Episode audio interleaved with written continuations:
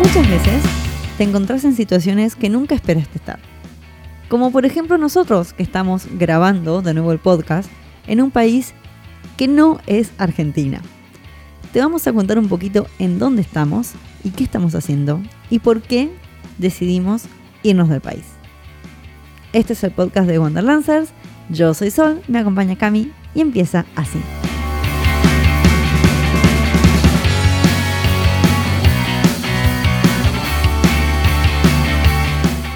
¿Cómo se siente vivir en un lugar en donde no entendés absolutamente nada de lo que te dicen? Qué buena pregunta, porque nosotros, nosotros ya hemos vivido en otros lugares. No, hemos viajado a otros lugares. Hemos viajado de turistas, pero ahora. o de estamos nómada. De nómadas. Pero ahora definitivamente nos hemos instalado en otra parte del mundo. Pero definitivamente. En este momento estamos en el viejo mundo. Específicamente en Praga. Estamos en Praga, la República Checa, para los que no lo conocen. Es Chequia en realidad, no República Checa. ¿Por qué le dicen Depende, qué sé yo. En todos lados aparece como República Checa, pero cuando entras a Google dice Chequia. Y qué sé yo, o sea, se están haciendo los rebeldes, les gustan cambiar los nombres. ¿Qué, qué sé yo? Porque que tal vez ya no es una república. No lo sé, bueno, le cambian el nombre todo el tiempo. Pero bueno, lo importante de esto es que nos hemos asentado definitivamente en donde queríamos estar. Ah, no sé si es donde queríamos estar. En Europa definitivamente. A ver, ah, sí, pero estamos como adelantándonos mucho, me parece. Adelantándonos a qué. Y porque nosotros hemos estado procesando todo este cambio, todo este, este mambo de cosas desde hace como un año y medio. eh, y y no, lo- no ha sido algo que hemos comunicado exactamente. Bueno, pero estoy poniendo a la gente en contexto. Bueno, sin contexto. Es para que sepan dónde estamos. En Europa. En, República- en República En Checa. República Checa. En Chequia. Exactamente. En Praga. Ahí está. Listo, no es tan difícil. Si querés, ahora contamos todo el proceso que hicimos para poder llegar acá, que es lo más importante y que me parece que es el espíritu de este, de este capítulo. Mm, sí, ponele que sea el espíritu de este capítulo. Es un poquito de todo, yo diría. Em, porque estamos acá porque somos freelancers. Sí. O sea, no podríamos haber hecho todo este, este movimiento. Y también yo creo que estamos acá porque fuimos, no- fuimos o somos nómadas digitales. Todavía no, no, no, no, me, no tengo muy en claro esa definición. Fuimos soldados, somos. Fuimos soldados, después fuimos nómadas digitales y ahora somos expats. ¿Soldados de qué? Soldados, soldados de, soldados de esclavos, esclavos del trabajo, no, no sé. ¿Soldados de qué? Como la película, fuimos soldados. Sí, mi amor. A vos te tienen que soldar. Sí, Un par, de, definitivamente. un par de cosas por ahí. Ah, déjame en paz, déjame rantear en paz. Ahora estamos, un- so- somos expats, Somos expats. expatriados para el que o la que no sabe. Ujú. Puede ser de que eh, vos que nos estás escuchando del, del otro lado, especialmente si estás en Argentina, eh, escuchas bastante seguido de que hay mucha gente que se quiere ir. ¿En Argentina? ¿En Latinoamérica en general? Bueno, sí, en Latinoamérica Bueno, en, más- en más- general. más en Argentina, o por lo menos dentro, yo no sé si es porque nosotros nos movemos mucho con otros viajeros o cosas por el estilo, pero realmente en el último año vimos mucha gente que se quiere, que quiere migrar, más que seguir viajando, que quiere migrar. Y nosotros tomamos la decisión de irnos, como decía más temprano, hace como un año y medio. Casi, casi, casi al mismo momento que volvimos a Argentina desde, desde el viaje grande que hicimos. Ujú. De repente pasó COVID, nos quedamos clavados, como un montón de otras personas. Dos años, No fueron, no llegaron a ser dos años. un año y medio. Un poquito menos, me parece. Es, es in- es Es indiferente, irrelevante. indistinto. Y ahora estamos acá, en nuestro departamento vacío, quiero decir minimalista, por eso se escucha el eco. Eco, eco. No sé si escuchan. No sé si se va a escuchar, pero- Los y las que nos están escuchando, si escuchan el eco para... Ah, se escucha mucho eco porque en el lugar que estamos grabando es un living que no tiene absolutamente nada. Tenemos oficina, yo no puedo creer que tenemos escritorios propios. Ah, me- ah, ah, bueno. escritorios propios. Pero queríamos hablar un poquito de por qué decidimos irnos y por qué tomamos la decisión justamente de asentarnos de vuelta en vez de seguir viajando, porque mucha gente tal vez no lo, no lo entendió. De irnos, a ver, para mí emigrar es una decisión muy personal, Sí. no, no es para todo el mundo No. y no es blanco y negro. Sí. No es que nos fuimos porque las cosas son una mierda, No. que no se puede, tonto que eso, que no se puede vivir, que es todo malo, malo, malo, malo, malo y que salís a la calle y se te cae un piano encima y, y no es así. Y ni tampoco eh, es que no, al lugar en el que estamos es todo maravilloso, todo color de rosa y la vida es perfecta y la gente te tira euros mientras vas por la calle. Tampoco es así. Ojalá. Piano encima. Sí, un piano. ¿Qué es Looney Tunes? Sí. No sé por qué se me viene esa imagen mental. No, está bien, pero entiendo la, la exageración de la, de la cuestión de, más que nada del argentino en general, que exacerba todo y todo es una catástrofe. No es todo una catástrofe. La realidad es que no lo es. Y como, como dijiste vos al principio, las decisiones de irse a viajar son mm, muy personales. Hay gente que se quiere ir, hay gente que quiere quedarse, hay gente que necesita irse y hay gente que necesita quedarse.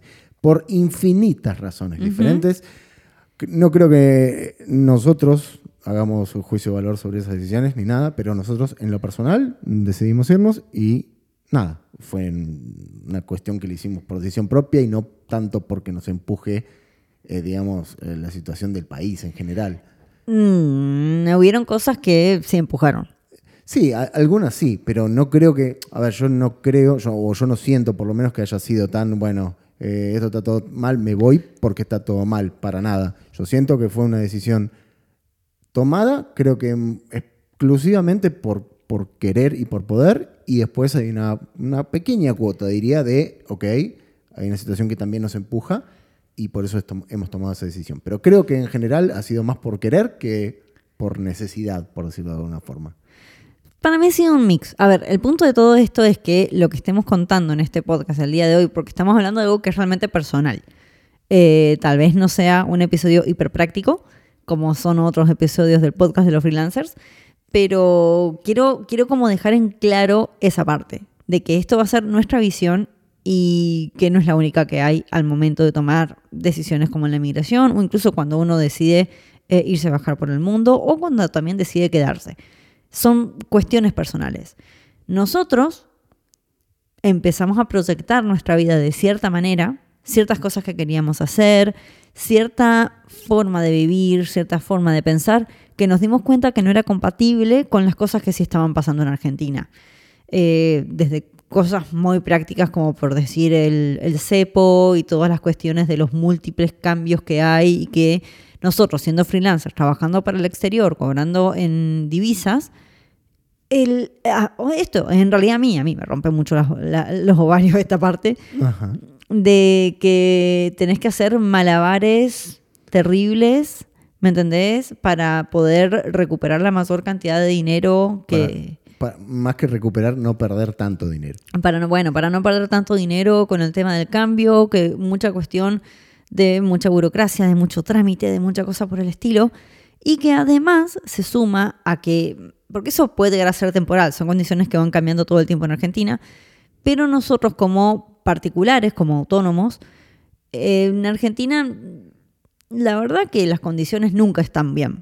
A ver, eh, sí, vam- vamos a dejar algo en claro para desmitificar algunas cuestiones, porque la gente, voy a decir la gente, cuando digo la gente es la gente que habla o los números, los, los. Los, rum- los, Los los ru- números. Los, números. Los números. los números, una, una- una raza inteligente que vive solo en Latinoamérica.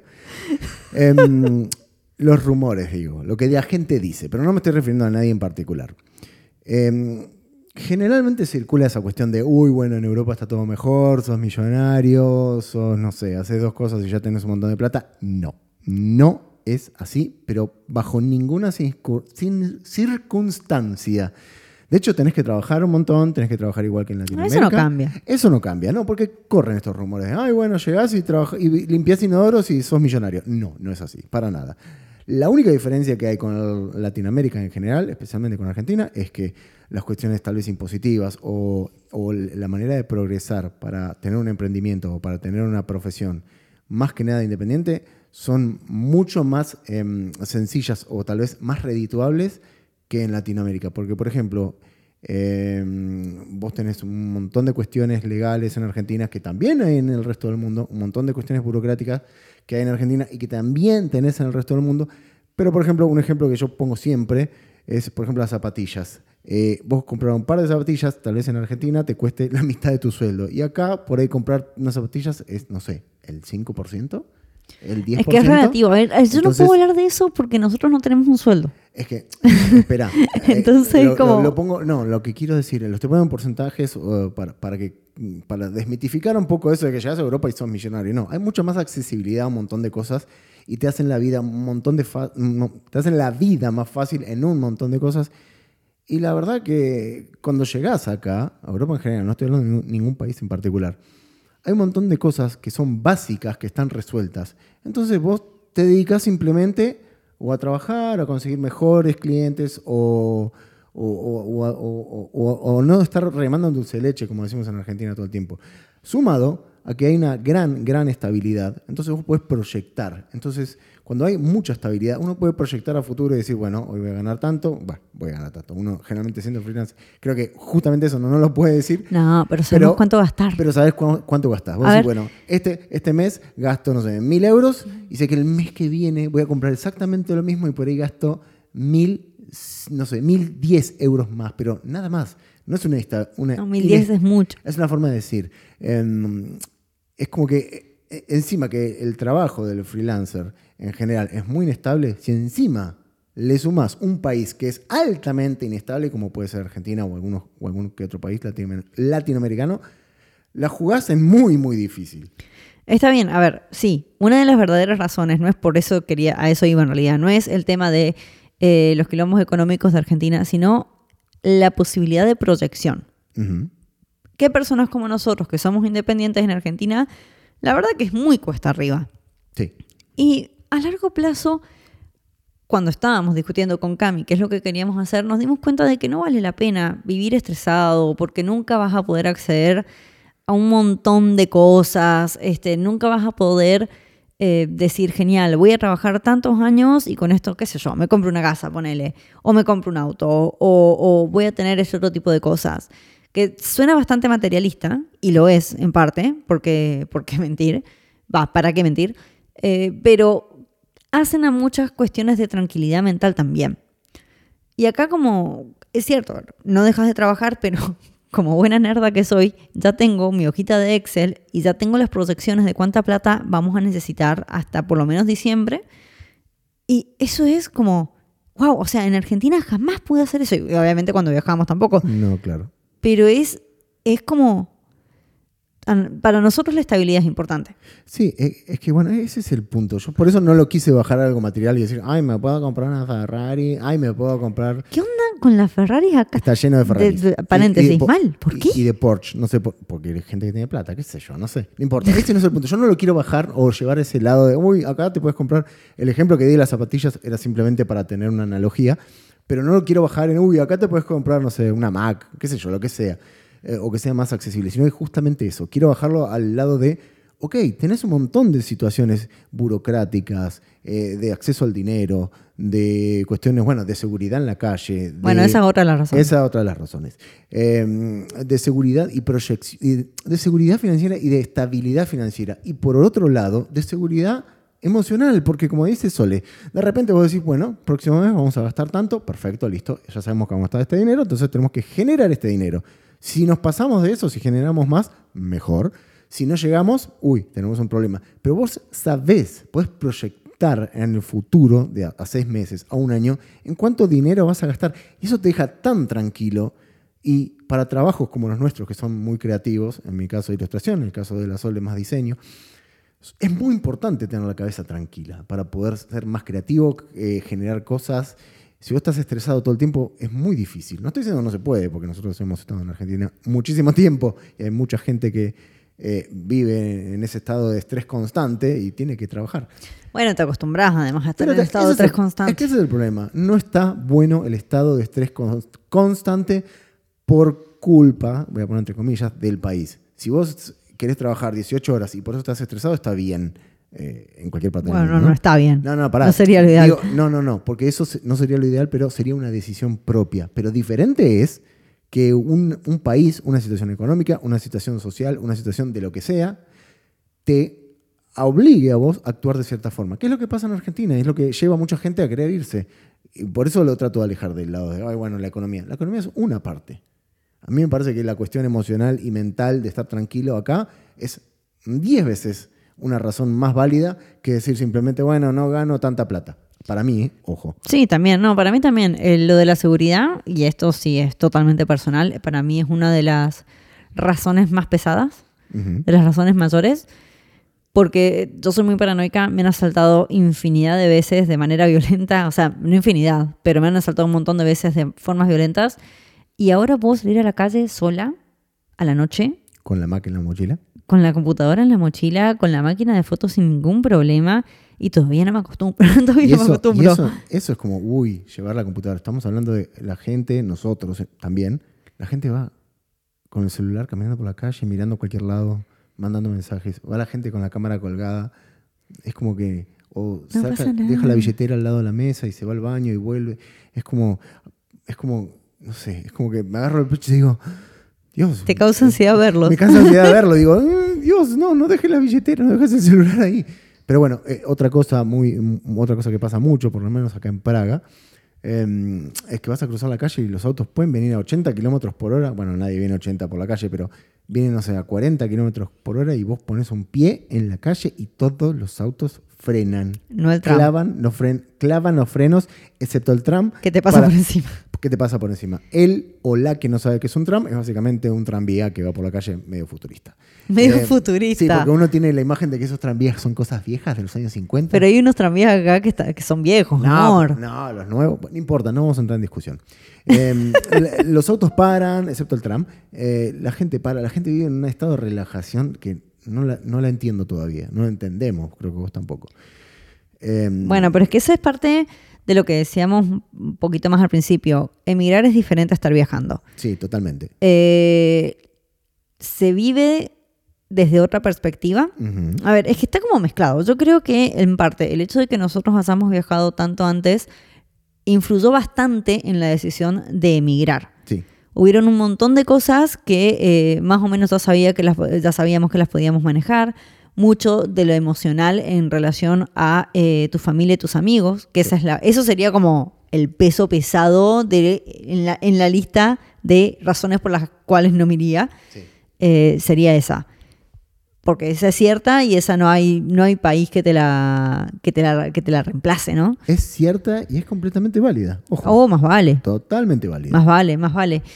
Em, entonces, tenés eso por un lado, pero por el otro lado también ya sabíamos eh, lo que es estar en una cultura que no es la nuestra. Sabíamos también manejarnos, incluso en esto de que no hablamos el idioma. El checo es un. ¿Qué te pasa con el checo? No puedo pronunciar la mitad de las palabras. Tampoco podías pronunciar lo que decían en No, Malasia. pro- no puedo pronunciar la calle en donde vivimos. No podías pronunciar lo que decían en Turquía. Sí, era más fácil. No podías pronunciar lo que decían en Albania. No digas. En "Uy, Albania checo". ni me acuerdo. Bueno, por eso. Pero en entonces. Turquía sí. Pero no, no podías. Sí, pronunciar las palabras sí, no las entendía, pero las podía pronunciar. Bueno, acá, las Acá podés no las puedo pronunciar. No, podés pronunciar. Pero bueno, no importa. No es un ataque a, a la gente checa para nada. Pero No, sí, tiene Se un portan idioma- bien, tienen cerveza. tienen, se portan bien, tienen cerveza. La gente, voy a decir la gente joven, nuestra, la gente de mediana edad y joven es muy buena onda. La gente más vieja son más reacias a, a ser tan, digamos, hablar en inglés y todo eso. Em, pero está lindo, la verdad que está lindo. Pero bueno, quiero, pará, quiero volver a, a la cuestión esa de, de- de las decisiones. Me parece perfecto que la gente que, que no se quiera ir no se vaya. Me parece perfecto que la gente eh, que decide viajar mm, viaje y sea feliz. A mí me parece horrible cuando empiezan las discusiones de, no, bueno, mi país es una porquería, este está mejor. En todos los países del mundo, del mundo, en- ya parezco Apus, eh, en todos los países del mundo hay problemas, hay situaciones. eh, es simplemente buscar el país que a vos te, nada, te, te- te encuadre mejor y simplemente eh, viajar. En ese Claro, caso. bueno. Diciendo, para, quiero, quiero agregar lo último, que dijiste lo de, lo que, bueno, estábamos viajando y ahora eh, vinimos como expats. Em, ¿Te gusta la palabra expats que la decís tan seguido? Expats. La aprendí ahora. No, mentira. no, uno cuando viaja y viene a vivir un lugar, observa cosas diferentes que no observa cuando uno está viajando. Ese es el punto. ¿Entendés? Entonces, cuando vos estás viajando, bueno, estás turista, sabes que hasta tres meses, un mes, dos semanas, lo que sea, y después te vas. Ahora venís y observas un montón de cosas. Cómo se mueve la gente, cómo se mueve la gente en el tram, cómo se mueve la gente en el subte, qué burocracia tengo que hacer, cómo se paga, por ejemplo, el Ah, subte. bueno, lo de la burocracia es inescapable. Lo de la bu- burocracia es inescapable, pero observa un montón de otras cosas. Por ejemplo, comprar el boleto. Ah, tipo, comprar el boleto de cualquier transporte es una máquina. Bueno, en Europa en general es. Tal vez para nosotros no parezca tan, tan wow, de- de que, que nos asombre, pero por ahí una persona que viene por primera vez sí le asombra. A mí todavía me asombra que pones un pie en la calle y los autos frenan. O eso sea, no lo podés superar. Eso no lo puedo superar. Pero lo pronto es que no es el primer país que estamos No, en es- donde es hacen claro, eso. pero es que, es que eso me, me asombra. Por eso te digo, uno observa un montón de cosas que a mí- me asombra, pero me gusta. Es como que digo, wow, claro, si, si, si yo soy peatón, debería tipo, poner un pie en la calle y tendría, tendrían que tener los autos cuidados, ¿no? Como en otros países. Entonces, nada, me gusta. Y, vas como eh, recabando información de todas esas cosas que te gustan y que no te gustan del país también.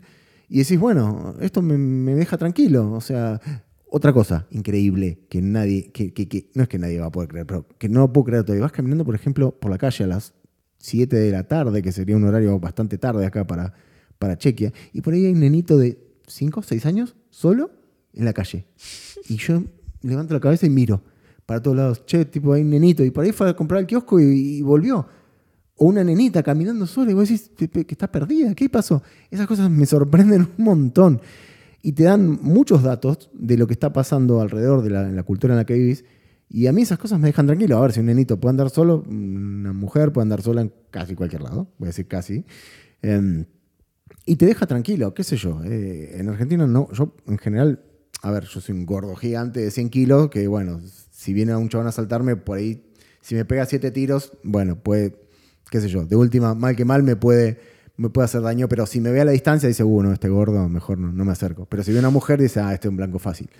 Entonces es como que tenés un poco más de, eh, siendo hombre, ¿no? Eh, pero no quiero caer en eso. Em, te iba a decir. no quiero caer, no, no quiero caer en eso, pero lo que quiero dejar eh, eh, en claro es que, por ejemplo, Soledad decía, bueno, me voy a, ver a mis amigas, ponele, y en Argentina decís, ay, cuídate, no, volvé temprano, llamá, mandá mensaje, y acá decís, bueno, sí, salí tranquilo, no pasa nada, ¿entendés? Vivís más tranquilo. Sí, a ver, igual yo me, me fuiste con la idea original que tú estabas diciendo.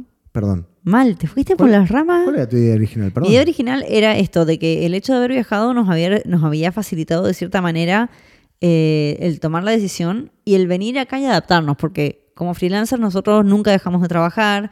Bueno, No. miento, siempre tuvimos o trabajo o, o posibilidades de trabajar, sí dejamos de trabajar porque fue mucha cuestión emocional de por medio, mucha cuestión de energía, de gastos de energía, de cosas que pensamos que iban a ser fáciles y que no. A ver, hay una razón por la cual no, no estuvimos publicando podcast y que teníamos que elegir, priorizar en qué poner nuestra energía. Bueno, sí, también hay un montón Este, de pero- trámites. Sí, bueno.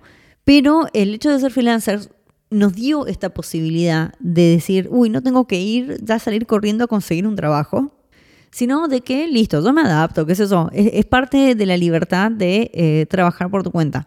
Yo no sé si trabajáramos de forma tra- más tradicional en una oficina o qué sé yo, si podríamos haber hecho el cambio tan fácilmente como en realidad lo hicimos. Ahora vas a saber, viste que con todo el tema de eh, que se trabaja más desde la casa y cosas por el estilo, que el trabajo remoto de repente es posible para, bueno, para casi todo el mundo, no todo el mundo puede trabajar remoto. A saber si no empiezan a haber más movimientos de personas así que dicen, no, bueno, yo me voy a ir a otro lugar que se alinee más con las cosas que, quiero.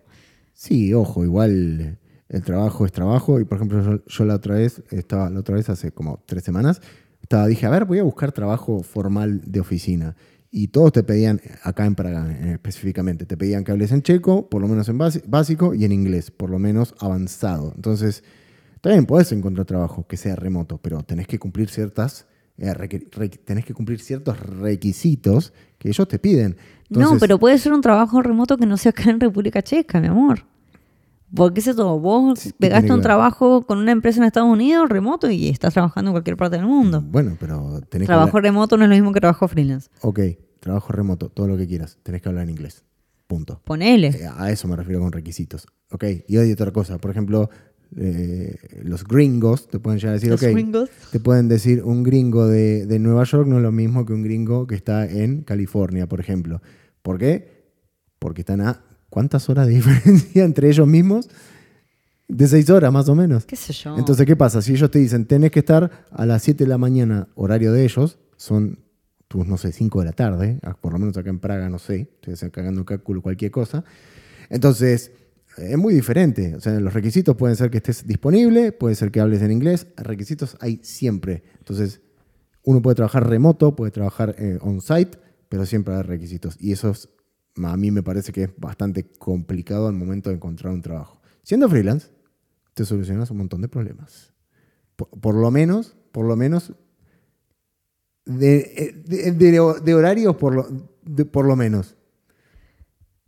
Ponele. No, de horario no, porque los clientes también tienen diferencia horaria. Vamos, que eso lo estamos sufriendo ahora. Nuestra gran mayoría de los clientes eran de Estados Unidos. En Argentina teníamos una de dos a tres horas de diferencia y ahora son más. Bueno, ¿sabes qué? Me quedé, me quedé como pensando en realidad. Ustedes no lo vieron, porque Cami se quedó con cara de recalculando. No, me quedé con cara de recalculando, pero quería decir una cosa más y engancharlo con eso, con lo de los requisitos. Porque, por ejemplo, yo tengo clientes que están en Estados Unidos que están como siete horas atrás, o sea, cuando ellos se levantan acá ya son las tres de la tarde más o menos.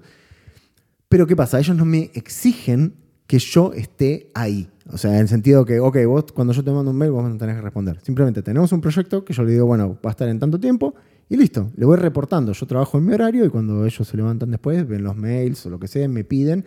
Y como ya saben que estamos en una franja horaria diferente, no hay problema con esos requisitos de, bueno, ok, el trabajo, eh, tenés que estar, no sé, tenés que hablar en inglés o lo que sea.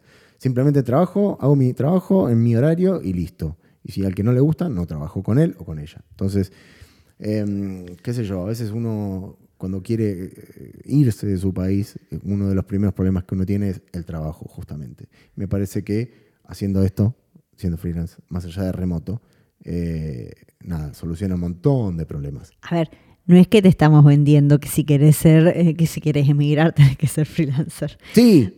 Pero en realidad yo creo que toda esta discusión que estamos hablando, esta charla, que es medio ranteo, medio anecdótico, es que tal vez te invitamos a que pienses, si no importa, si estás en Argentina, si estás en cualquier otra parte del mundo, qué sé yo, si realmente lo que estás viviendo ahora y los próximos pasos que ya pensás dar se alinean con aquellas cosas que querés. Si realmente, este, o si no tenés un plan a futuro, en realidad, ¿por qué no tenerlo? Creo que llega un punto, o creo, no sé si es que creo que llega un punto, esto lo voy a decir también, todo personal, chicos, esto es totalmente subjetivo. Yo no sé si a veces cuesta tanto proyectar porque nosotros crecimos en, una sociedad muy inestable, entonces no estamos tan acostumbrados a pensar a futuro. Esto no es exclusivo de Argentina, tristemente es, es muy latino en general, y puede ser de que, de que tal vez no nos animemos a pensar más allá porque no, no estamos ni siquiera acostumbrados a que eso pueda llegar a ser una posibilidad. Así que yo te invito a que vos pienses eso, de decir, genial, voy a proyectarme a cinco años, por ejemplo, voy a proyectarme a tres años, eh, vamos a hacerlo más, más, más cercano, a dos años, a tres años, sin esta idea de pensar de, bueno, pero acá donde yo estoy no se puede hacer eso. Y pensarlo al revés, de decir, wow, yo siendo freelancer o trabajando por mi cuenta, ¿lo puedo hacer realidad? ¿Qué es lo que tendría que cambiar? ¿Qué, qué condiciones tendrían que tener o sea, qué condiciones se tendrían que cumplir para que yo pueda hacer lo que yo quiero hacer. Y ver si realmente en este momento estás con la libertad de generar esas condiciones. Porque ahí está el truco, ¿no es cierto? De que uno tiene que generar las condiciones para que pasen las cosas que quieren que pasen. Y lo digo esto como, como nosotros hemos tomado, estamos en ese trabajo de generar las diferentes condiciones cuando todavía no hemos llegado, pero ni cerca a lo que estamos proyectando. Pero estamos todavía un pasito más cerquita. Sí. Pero, un momento, no. Hemos, o sea, sí, hemos, eh, hace cuatro o cinco años atrás, hemos proyectado unas cuestiones, hemos dicho, bueno, queremos viajar, fuimos y lo hicimos. Después dijimos, queremos eh, ir a vivir a Europa, fuimos y lo hicimos. Y ahora que estamos acá, queremos, estamos viendo qué, qué, qué cosas queremos hacer y lo vamos a ir y lo vamos a hacer porque nos proponemos cosas para hacer, o sea, nuestra forma de vida, la proyectamos, es lo que está diciendo Sol. Eh, no es que recién ahora estamos, no, proyectamos cosas, las cumplimos y ahora vamos al siguiente nivel, por decirlo de alguna forma. O sea, Al siguiente nivel. y sí, lo que pasa es que uno, si quiere lograr cosas, definitivamente tiene que proyectarse, tiene que planear, tiene que ver cuáles son las posibilidades y empezar a trabajar sobre ello. O sea, eh, y otra cosa que me parece muy importante, creo que casi nunca están las condiciones dadas para hacer las cosas, digamos, bien, o, la típica que uno dice, bueno, cuando tenga un tiempo libre voy a hacer esto, o cuando, no sé, cuando tenga plata voy a hacer esto. No, eso nunca pasa, o es muy raro que pase. Entonces me parece que uno tiene que trabajar todo el tiempo para lograr las condiciones, como dijo Sol, y de ahí en adelante... Ojo que ese trabajar no es eh, simplemente conseguir clientes y ganar dinero. No, no, no, no, no. Estoy hablando también de las cuestiones emocionales, estoy hablando también de trabajar sobre otras cuestiones. Eh, que no vamos a tratar ahora, pues nos vamos a ir por las ramas. Pero me parece muy importante. Como si no nos hubiéramos ido por las ramas en todo este episodio, mi Pero amor. es lo divertido de hablar. Este que a vos te encanta. Claro. em, nada, me parece que es muy importante, nada, plantearse algo, proyectar algo y trabajar sobre ello para poder lograrlo. Que es más o menos lo que hemos venido estado- lo que hemos venido haciendo nosotros en los últimos, ¿cuánto? ¿Cinco años? Más o menos. No sé. Igual no es un ejemplo de Yo nada. llegó un punto en que dejé de contar años. Es que tampoco es un ejemplo de nada, porque, eh, qué sé yo, eh, deberíamos empezar a hablar horas y horas de cómo hacer ciertas cosas, pero no lo vamos a hacer ahora. este No, bueno, pero por algo tenemos como un montón de episodios de podcast, videos y demás. Claro, pero no es solamente, como dijiste Quiero volver a grabar videos. no es solamente, bueno, consigo un cliente, gano, no sé, mil dólares y ya tengo para hacer X. No es solamente eso, es un estado mental, es un estado emocional y es un estado donde uno también se pone a trabajar eh, por sobre todas esas cosas, de, de la cuestión emocional, de la cuestión mental y de la cuestión, nada, física también en el sentido de, ok, necesito plata, voy y trabajo, por ejemplo, no sé, con un cliente que me paga bien, listo, voy con este. Eh, y no simplemente agarrar un trabajo cualquiera porque necesito dinero. ¿Se entiende un poquito? Sí, bueno, pero ahí te estás metiendo en otro lado. No me estoy metiendo en otro lado, estoy hablando de que uno si quiere algo tiene que trabajar por ello. Y no me estoy refiriendo a trabajar físicamente en el sentido de, de ganar dinero. Sí, bueno, bueno, bueno, es que a mí me parece como obvio que si quieres algo tenés que trabajar por eso. Para vos es obvio, para por ahí algunas personas que nos están escuchando no es tan obvio y les sirve y les gusta que alguien diga, ah, bueno, sí, hay que trabajar también el estado mental, emocional y, la parte física. Con eso vamos a terminar el episodio del día No, de hoy. quiero seguir hablando. No, bueno, está bien. Terminemos por ahí. La- Después la que tiene que editar todo esto soy yo. Bueno, está bien. Cara dura. Bueno, está bien. Como siempre nos pueden encontrar en eh, Instagram, en Facebook y en YouTube como Wanderlancers. Eh, y suscríbanse si les gustó este episodio, este episodio ranteísimo, mal, Ranteadísimo. ranteadísimo, mal. Sí, También encuéntranos en YouTube. Dije en YouTube, También encuéntranos en Instagram. ya lo dije, Así como es en Instagram. TH Wanderlancers, TH es de Wanderlands. de Wanderlancers. Ahí está, bueno, basta. Y nos vemos la próxima.